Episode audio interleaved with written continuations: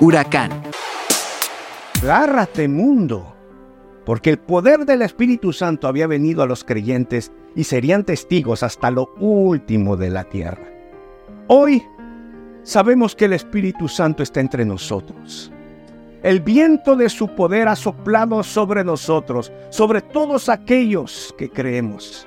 Pero hoy necesitamos que tú y yo seamos los huracanes que pongamos de cabeza al mundo, que pongamos en alerta a nuestros pueblos y ciudades, pero que traigamos lluvias de fe, de esperanza, de testimonio vivo y sobre todo con el mensaje salvador de Jesucristo, porque nuestro mundo necesita volver hoy a Dios como simples depresiones tropicales dentro de nuestras iglesias, haciendo lo mismo, no lograremos nada.